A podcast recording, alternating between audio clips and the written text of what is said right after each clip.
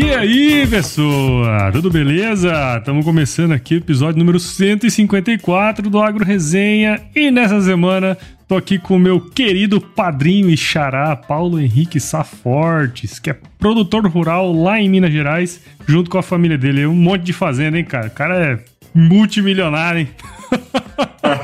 o Paulo é bacharel em Direito pela PUC Minas, agrônomo pela Universidade Federal de Lavras e possui também pós-graduação em Gestão do Agronegócio pelo Reagro. Eu aprendi, hein, cara? Ô, Xará, muito obrigado por participar aqui com a gente e seja bem-vindo ao Agro Resenha Podcast, cara. Fala, Xará.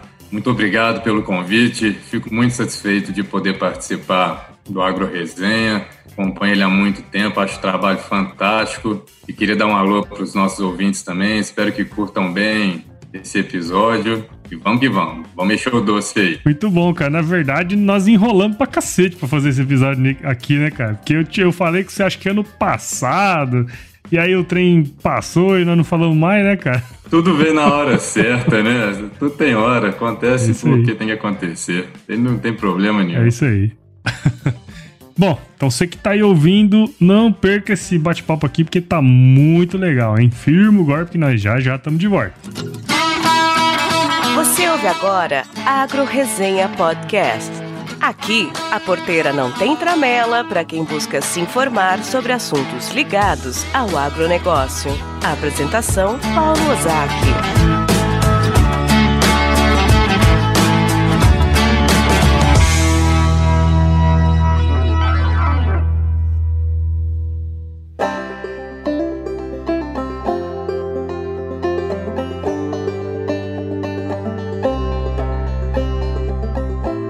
Tô aqui de volta com o meu xará aqui, cara. Um prazer, hein, bicho? Puta, cara, que legal. A pergunta que você sempre escuta aí quando você quando você tá ouvindo o podcast, né? Mas pra gente começar essa resenha aí, conta um pouquinho dessa história aí pra gente, cara. Com certeza. Isso aí a gente escuta, mas é bom que agora nós estamos do lado de cá, né? Bom, pessoal, meu nome é Paulo Henrique Oliveira Safortes. Eu sou mineiro, sou de Belo Horizonte e eu tenho raízes familiares no sul de Minas, que é a maior parte, e um pouquinho lá no norte de Minas. Na minha juventude aí, eu morei dois anos em Lavras, quando eu tinha 10 anos, a gente foi para lá após o trabalho do meu pai, que ele é veterinário. E foi uma fase muito boa morar numa, numa cidade interior, sair um pouco de uma cidade grande, né, ter mais liberdade e tudo. Mas ah, durou pouco. Eu voltei para Belo Horizonte dois é. anos depois formei na escola, entrei no curso de Direito na PUC. Se tiver alguém que escutar a gente de lá, eu fiz no Coração Carístico. e fiquei em Belo Horizonte até finalizar o curso, tomar a decisão e entrar na, na nossa agronomia e ir embora. Primeiro eu passei na Universidade Federal de Viçosa, mas no campus de Rio Paranaíba. Fiquei um semestre lá, mas a minha vontade era ir para Lavras para ficar mais perto da família, ficar perto da fazenda. Então, no meio do ano eu consegui passar e fui para nossa gloriosa UFLA. E tô lá em Lavras até hoje. Eu brinco com a turma que é a segunda melhor escola de agronomia do Brasil. brincadeira, hein, velho? É, essa brincadeira é das antigas, né? Ô, oh, cara, legal, bicho. Acho que tem muita coisa aí que dá pra gente trocar ideia durante essa gravação, né, cara? E, eu acho que, bom, você vai muito melhor do que eu explicar essas mudanças, idas e vindas aí, né? Então, você comentou comigo que sua mãe aí, é, a família, né, da sua mãe tem um monte de advogado e seu pai, por outro lado, é veterinário, né? Como você comentou aí também. Hoje você tá aí focado na fazenda, até pagou fogo hoje, né? Uh, fogo de verdade, inclusive. Mas o que eu queria explorar contigo aqui, Xará, é um pouco dessa decisão aí que você tomou, né, cara? Porque você fez direito e depois você terminou, você, você foi fazer agronomia, né? Queria saber um pouquinho dessa decisão, por que, que você tomou essa decisão lá atrás e, e ao longo da sua vida aí você modulou, né? No ensino médio, quando eu tava ali para poder formar, né, aquela aquela pressão de escolha de vestibular, qual faculdade, qual curso. Eu optei no direito. A família da minha mãe tem muitos advogados, minha mãe é advogada, minha avó tem primos advogados. Eu sempre vi minha mãe atuando e gostava daquela área, achava interessante, falei, pô, vou fazer. Em contrapartida, nessa mesma época, meu pai é veterinário, médico com gado de leite, eu andava, acompanhava ele nos clientes, dava uma volta ou outra e tudo, mas eu conhecia muito pouco de agricultura mesmo. Então entrei na PUC, fui fazendo estágios em diversas áreas, tanto na privada quanto na, na área pública, e foi muito bom, que até foi funilando meu gosto, vendo o que, que me agradava. Uhum. Só que ao mesmo tempo o, o, negócio da fazenda começou, tinha começado já há alguns anos, mas começou a, a ganhar tamanho, eu comecei a participar, comecei a conviver de perto e fui tomando gosto. Então, uhum. no último ano do direito, eu comecei aquele martelinho na minha, na minha cabeça ali, falei, pô, isso aí me agrada demais, é, é produzir alimento, ver lavoura, máquina, isso aí é, é fantástico. E comecei a pensar, Daí, faltando seis meses ali, eu tinha batido martelo. Eu conversei com alguns amigos que fizeram agronomia, primos que fizeram, porque a família do meu pai vem da agrárias, grande parte. Falei, ah, vou encarar isso aí. E quando eu conversei em casa, minha mãe e minha irmã, na época, elas ficaram um pouco preocupadas. E, Pô, você vai fazer outro curso, vai começar de novo. Por que você não faz uma pós na área, tudo? Falei, não, eu quero fazer, é um curso inteiro. Eu quero agronomia. E aí, na hora que eu fui conversar com meu pai, ele falou que eu queria ouvir, basicamente. Ele falou: ó, você entrar na área, ou você faz veterinário, ou você faz zootecnia, ou agronomia. Você pode escolher, tem que ser em federal e você tem que formar no direito. Eu não ia deixar o direito para lá, né? Faltava um período para poder uhum. formar. Falei, não, claro, de federal, vamos embora, eu quero ir para Lavras. Aí eu formei em direito, apareceu a oportunidade da pós-graduação em, em, gestão do agronegócio no Reagro e eu entrei. Falei, ah, pensei né, comigo que seria uma boa oportunidade de evolução constante, de ter conhecimento na grande área da gestão. E também pensava, pô, oportunidade aparece o tempo inteiro, né? Então vamos, vamos encarar essa aí. Comecei o curso, achei Legal. muito bom, a, a, abriu a cabeça para várias coisas que eu nem imaginava. Ao mesmo tempo, entrei na, na, agronomia. Ah, cara, na primeira semana de aula, eu falei, eu tive certeza que eu, que eu tinha feito a escolha certa. E agronomia é minha paixão. E aí, dentro da agronomia, cara. eu pensei em fazer mais ou menos a mesma linha do direito, né? Falei, ah, vou procurar áreas, fazer estágios. Comecei logo no, no finalzinho do primeiro, início do segundo, no departamento de fitopatologia. Fui orientado por um, um professor fantástico, é o Flávio Medeiros, é um cara que mexe com controle biológico e é assim, ele é foda. Um cara muito bom, muito humano, preocupado dos orientados dele aprenderem, trabalharem também e companheiraço. Legal. Depois eu mudei um pouquinho, fui para o Centro de Inteligência em Mercados, da UFLA, fiquei dois anos lá trabalhando no Campo Futuro, com café e frutas. Campo Futuro você deve conhecer, né? Entendo muito bem desse projeto aí, hein? que ano que foi isso aí, Xará? 2015 e 2016 que eu trabalhei no Sim. Não, eu tô perguntando porque sempre nas reuniões do, do Campo Futuro lá em, lá em Brasília, né, fechamento de SAF e tudo mais, ia todas as instituições para lá fazer a apresentação, né? E eu fui algumas vezes né, nesse negócio, só que foi 2000 bolinha. É. 2000, acho que 2011, 2012. Talvez você deve ter conhecido oh, o, o Diego, Diego Oliveira. Fabrício Andrade. Ah, é possível. Eles iam junto com, com Gonzaga, o professor que era o coordenador do SIM. Ah, deve ser. Eu não lembro por nome, não, porque faz tempo já, né, cara? Ficando caduco, né? Não, que isso, nós não estamos tão velhos assim, não. Mas legal, aí depois, aí do SIM, você. Como é que foi depois? Do SIM, eu parti para a iniciativa privada para fazer estágio.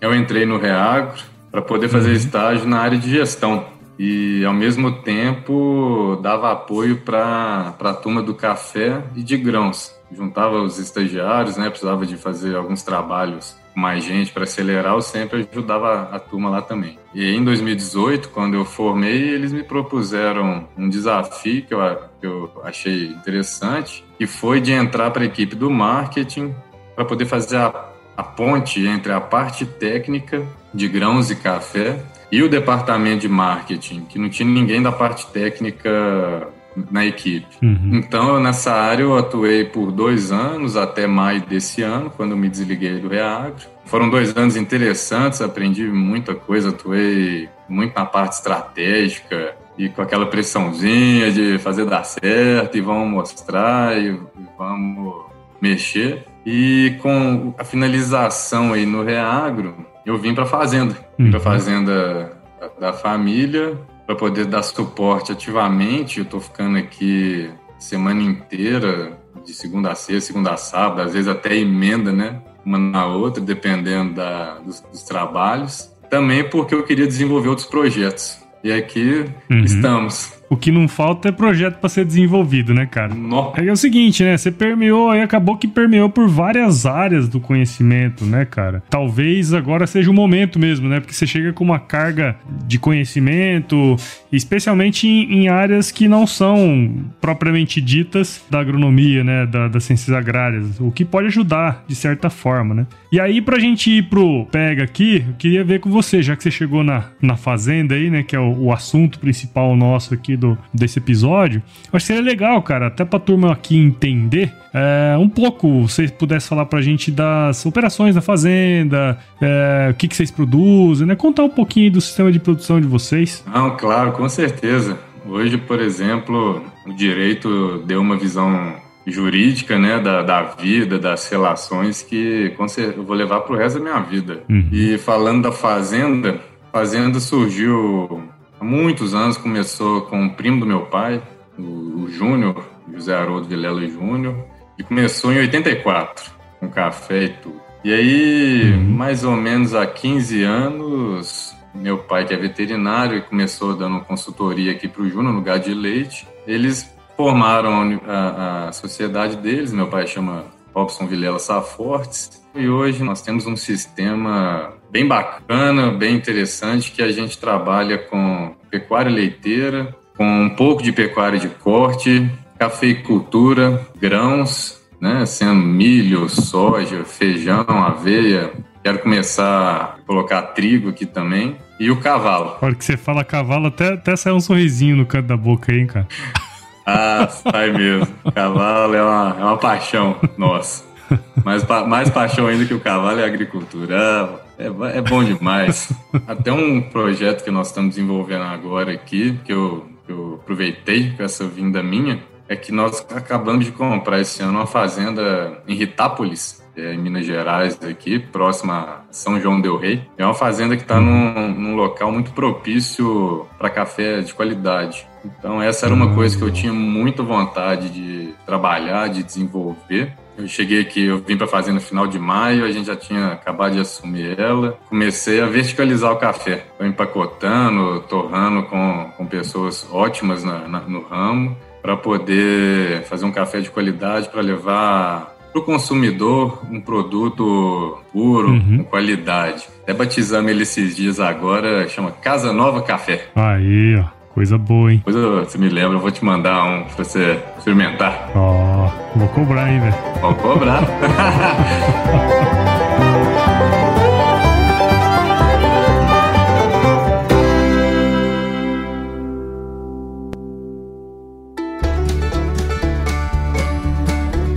Ó, oh, tenho certeza que você já ouviu aquela máxima de que você só colhe o que planta, né? Esse ditado aí, além de servir para tudo na vida, também serve para semente que você escolhe plantar na sua roça, né, cara? Se baseando nos pilares tecnologia e inovação, qualidade e atendimento, os híbridos de milho e sorgo da Santa Helena Sementes, que faz parte do grupo AgroSéries, entrega resultados superiores no campo coisa de quem tá há mais de 35 anos trabalhando em prol do produtor, né? E olha que legal, se você tem interesse em saber mais sobre temas relacionados às culturas de milho e sorgo, a Santa Helena Sementes lançou um podcast semanal de perguntas e respostas chamado Santa Dica, trazendo especialistas que dão dicas técnicas aplicáveis ao campo. Saiba mais sobre a Santa Helena Sementes acessando santelenasementestudojunto.com.br e escute o podcast Santa Dica, que está disponível em todos os agregadores de podcasts e também em um site exclusivo, o santadica.santelenasementes.com.br. Ó, faz assim, assina o podcast, siga a Semente Santa Helena lá no Facebook e no Instagram para mandar sua pergunta para lá também, tá certo? E fica ligado nos próximos episódios que eles vão responder você lá. Recado dado, e agora vamos voltar para nossa resenha aqui.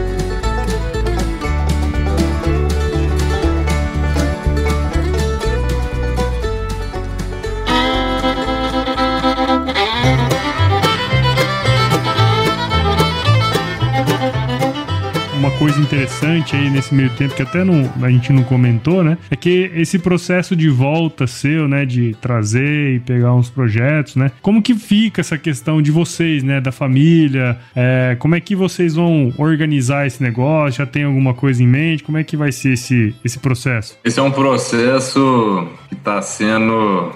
Eu estou pensando bastante nele e está sendo analisado pelos superiores, vamos dizer assim. É, porque a, a, sucessão familiar é sempre um tema que vem, né, cara? Quando se fala nessas voltas, né? É, e o pessoal é mais ou menos da nossa idade aí, né? 27 anos. Não, 27 não, né? 25. um pouquinho, né? A hora que.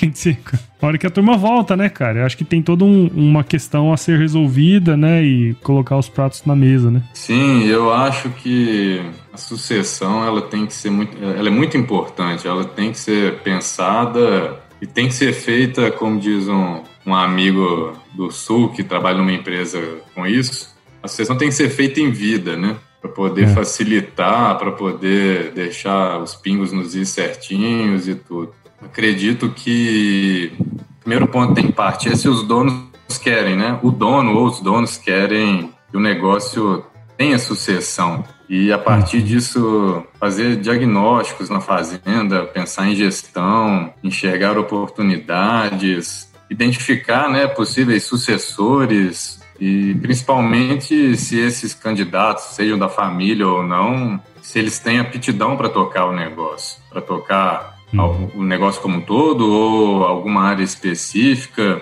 se eles têm vontade, porque uma coisa que tem percebido muito é que quando a gente faz o que a gente gosta, é um pouco clichê, né? Mas quando a gente faz o que a gente gosta, tudo fica diferente, né? Bem prazeroso. Você sai no fim do dia com aquela sensação, putz, meu dia foi bom pra caramba. Às vezes nem tudo deu certo, mas você mexeu, fez uhum. o possível e bola pra frente, vamos, vamos tocar para poder fazer o melhor que puder. Legal. É, eu acho que esse que tem que ser o, o, a visão, né? O objetivo, né? Acho que isso é muito legal e, e cada vez mais eu percebo essa volta, né? Dessa nossa geração para as fazendas. É um processo complexo, né, como toda sucessão, mas eu acho que é legal aí, vocês têm várias áreas de atuação que talvez possa facilitar também, né? E o principal que eu acho que é o, a paixão aí que você tem pelo negócio também, né? Então, tudo caminha para um, um bom desfecho, ou começo, né, na verdade.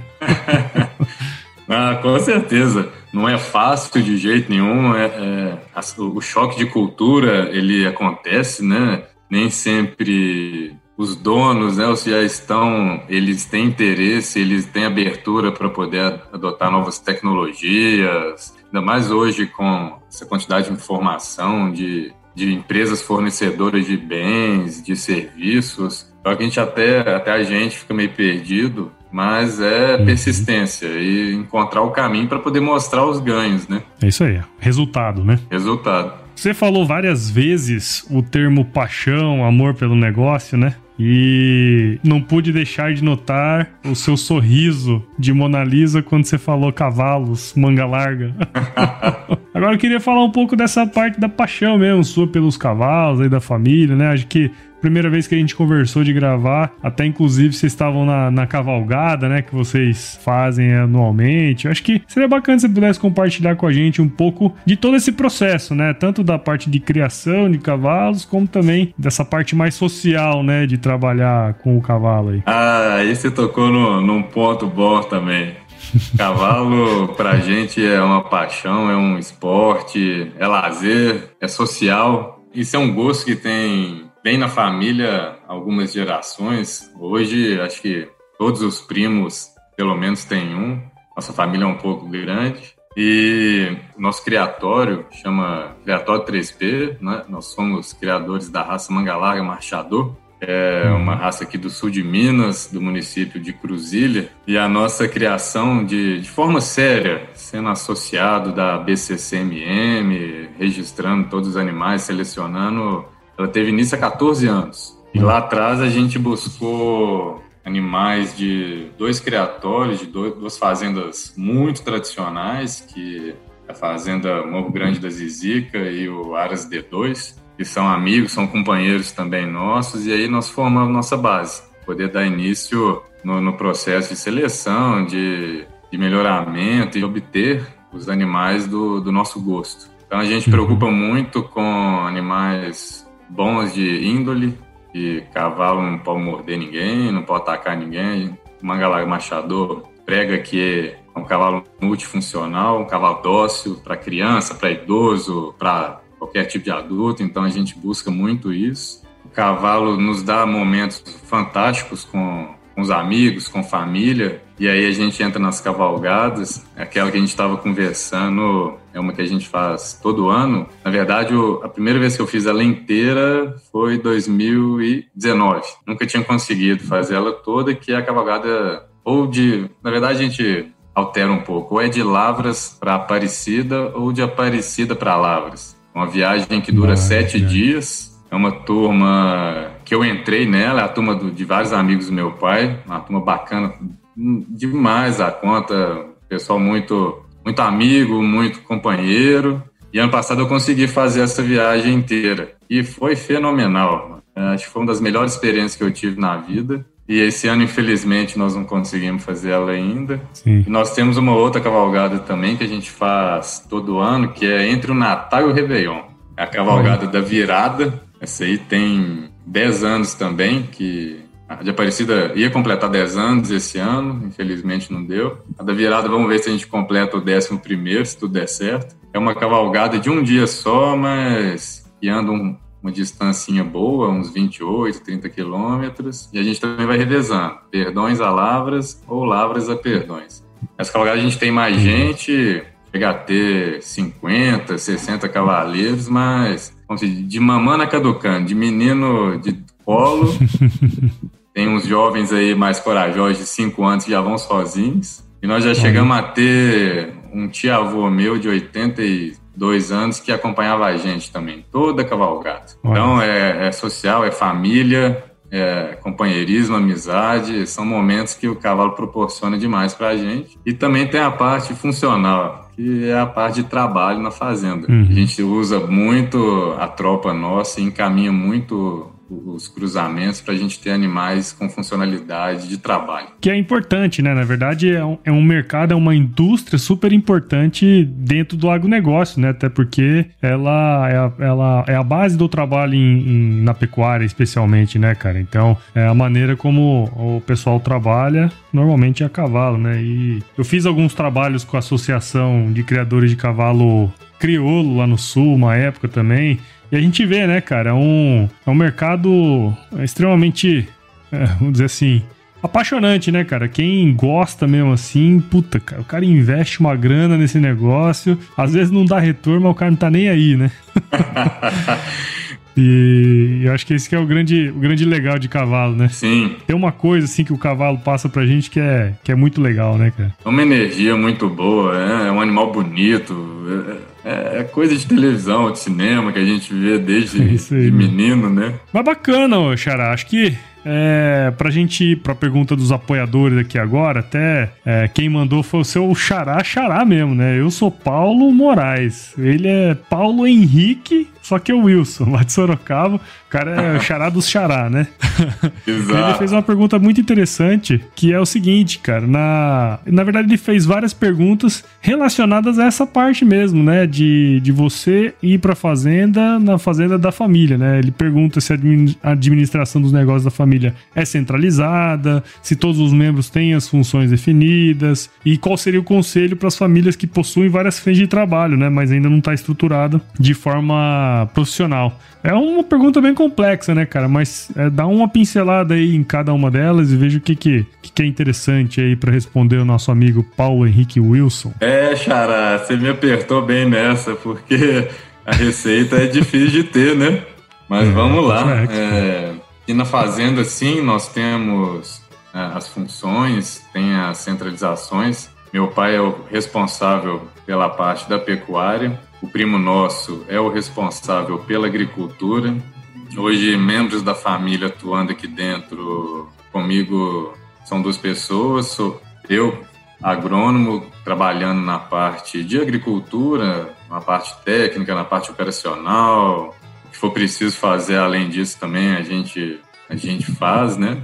E eu tenho uma prima, que é um pouco mais nova que eu, que tem algumas funções administrativas, são responsabilidade dela, e ela está junto comigo nessa, nesse projeto do café, da verticalização, e tem uns outros aí que nós estamos desenhando também para poder implementar. Conselhos para fazendas que querem estruturar ainda, aqui nós estamos em processo, falta muito para poder conseguir deixar a engrenagem redonda, o desafio é grande demais, como a gente falou, as culturas são diferentes, às vezes a gente tem dificuldade em mostrar novidades e tudo. É, a gente falou da sucessão ali mais cedo, eu acho que ela tem que existir, tem que ver se as pessoas querem, né? Se tem potenciais sucessores e se os donos querem isso. Mas eu acredito que as fazendas que querem se estruturar, elas devem começar diagnosticando seus processos. Como é que está a gestão de pessoas, como é que está a produtividade operacional, o financeiro, é um ponto muito importante, né? Ter fluxo de caixa, ter planejamento, aonde investir, como investir.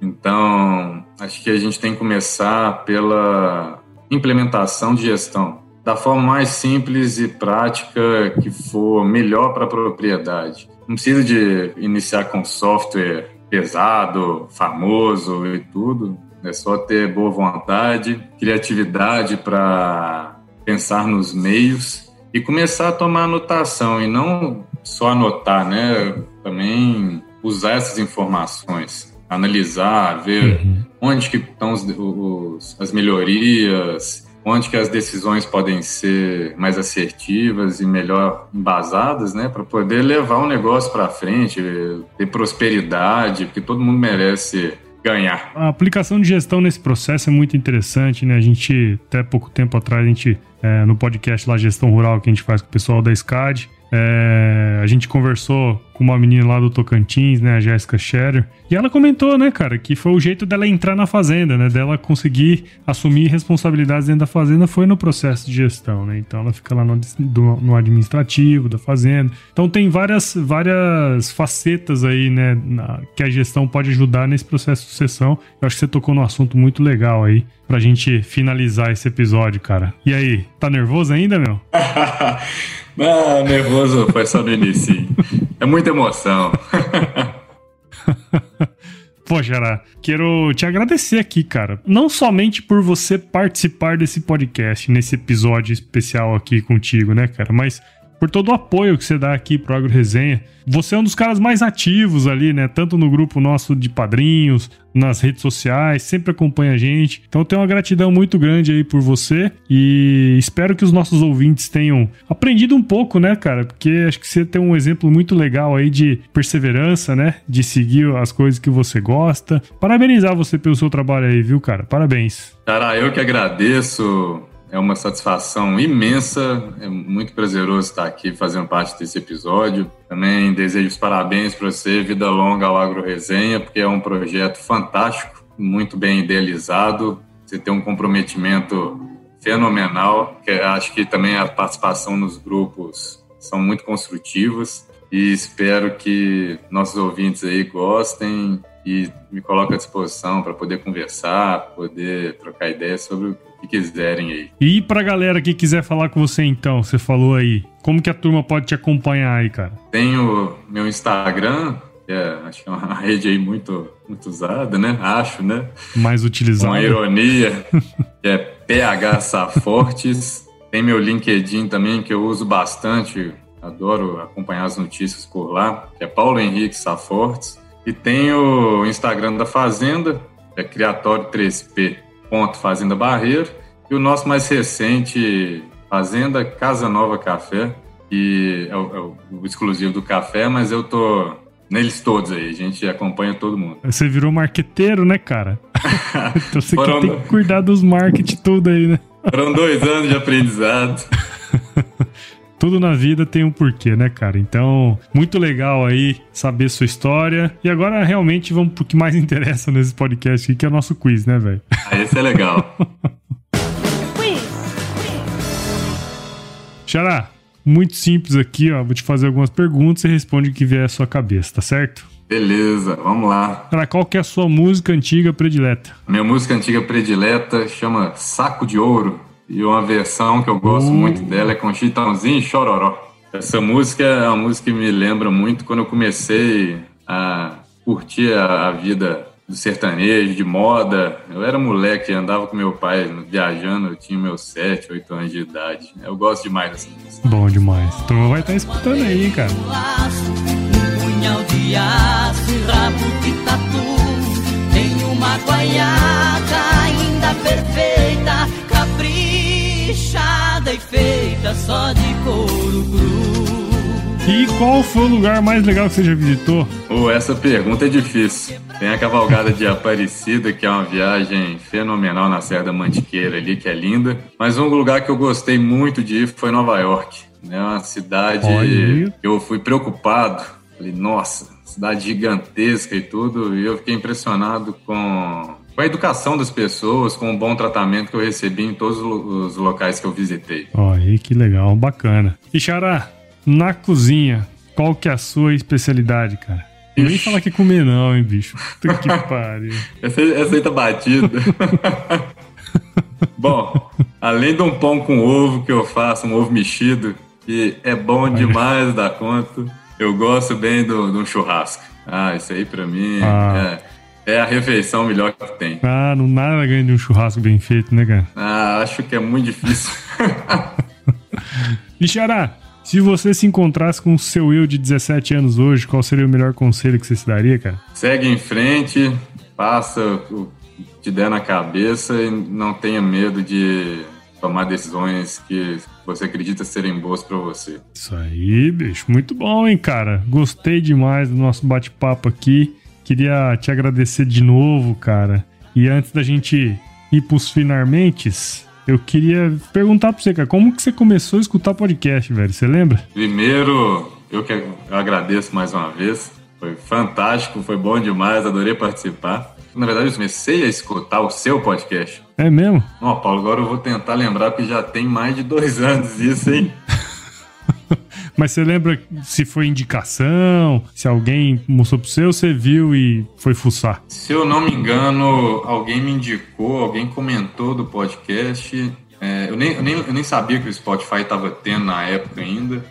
E Uhum. procurei lá, escutei o primeiro, os primeiros, eu achei bom pra caramba. Falei, pô, vamos, vamos seguir. Legal. Após isso, foram surgindo, né, alguns com esses anos aí, e vai descobrindo. Eu vou trocando ideia, ouvindo a turma, muito na sugestão que o pessoal vai dando. É isso aí. É o que eu falo pra turma aqui, né, cara? Porque a melhor maneira de divulgar o podcast, se você gosta mesmo do Agro Resenha, qualquer outro podcast da preferência, né? É, a melhor maneira de fazer isso é compartilhando com os amigos. Tem aquele episódio que você fala, putz, esse episódio aqui, fulano vai gostar, né? Vai lá e compartilha. Então, sempre falo pra turma, cara, que nós estamos em todos os agregadores. Então, se quiser mandar pelo Spotify, Google, tem tudo lá que você pode imaginar, todos os agregadores. Então, é só mandar pra aquele camarada lá, aquela amiga sua que tá todo dia na academia ali, né, cara? É e também seguir a gente nas redes sociais, Instagram, Facebook, Twitter, tem o nosso grupo no WhatsApp, tem o canal do Telegram também, né? O grupo do WhatsApp tá sempre lotadinho lá, mas tem o canal do Telegram agora, que o link tá na bio do Instagram. E também pode escrever pra gente em contato arroba agroresenha.com.br e também, né, cara, você escuta que eu sei, nós fazemos parte da Rede Agrocast, que é a maior, melhor e mais fuck never rede de podcasts do mundo, cara, do Brasil. então, tem lá um monte de podcast lá que você pode seguir também. Beleza, Xará? Beleza, moçada, segue que não tá. Vocês estão perdendo informação. É isso aí, cara. Bicho, então é o seguinte, antes da gente acabar aqui, acho que você tinha que fazer uma postagem lá nas redes sociais da Fazenda, cara. O, na conversa aqui, É, eu acho que você tinha que colocar lá que se chover não precisa molhar a horta. ah, aí fica bom. Nem precisa apagar fogo também. É, isso aí.